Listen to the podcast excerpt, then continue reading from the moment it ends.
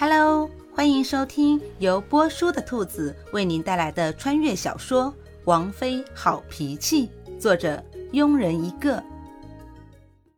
第二十四章。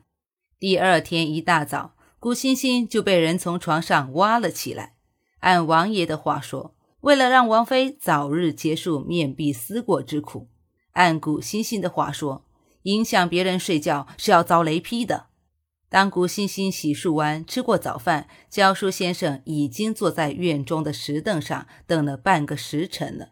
古欣欣顿时有种罪恶感，让一个老人等自己，是不是太不道德了？见过王妃，看到古欣欣，教书先生站起来准备行礼，古欣欣赶紧上前阻止，扶着老先生在石凳上坐好。先生是老师，我是学生，自当是我给老师行礼。说着，很诚恳地朝老先生鞠了一躬。老先生教书一辈子，阅人无数，对于王妃这一举动很是满意，捋着胡子，笑着点了点头。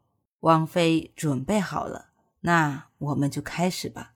先生，学生有几个问题想跟先生探讨一下，可以吗？自然可以。王妃，请讲。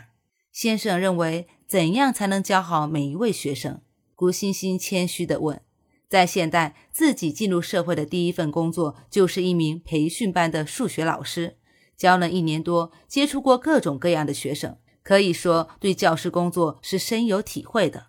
自然是传道授业解惑。”老先生捋着胡子，摇头晃脑地说：“如果学生不想读书，该怎么办？”古欣欣继续问：“当是用戒尺打手。”罚抄经文古诗，学生不这么认为。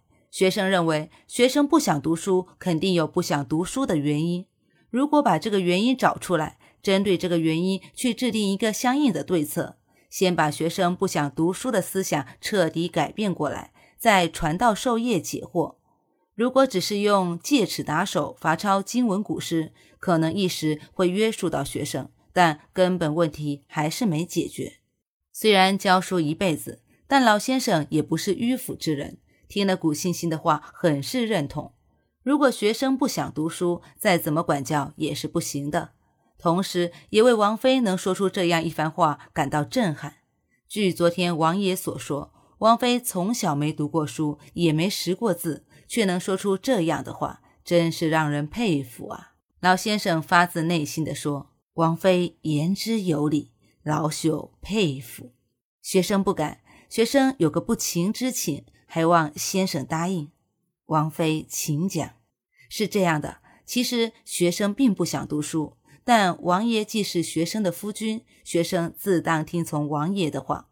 说到这里，老先生也不得不佩服王妃的聪明。只不过如此聪慧的女子却不喜欢读书，那王妃的意思是？只是恳请先生每天到院中坐坐，到申时的时候，先生给学生找两首诗，学生抄好了拿给王爷，可好？王妃可想清楚了。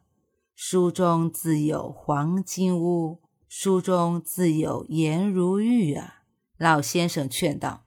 古欣欣淡淡的坚持着，纸上得来终觉浅，绝知此事要躬行。老先生激动地说。妙哉妙哉！王妃这两句诗可堪称名句了。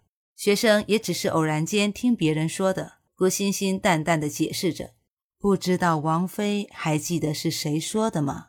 呃，不记得了。郭欣欣心虚的打着哈哈。那真是太可惜了。老先生感叹了一句：能做出这样诗的人，却无缘相见。王妃既然这样说，老朽也不再劝了。多谢先生，古欣欣感激的谢道。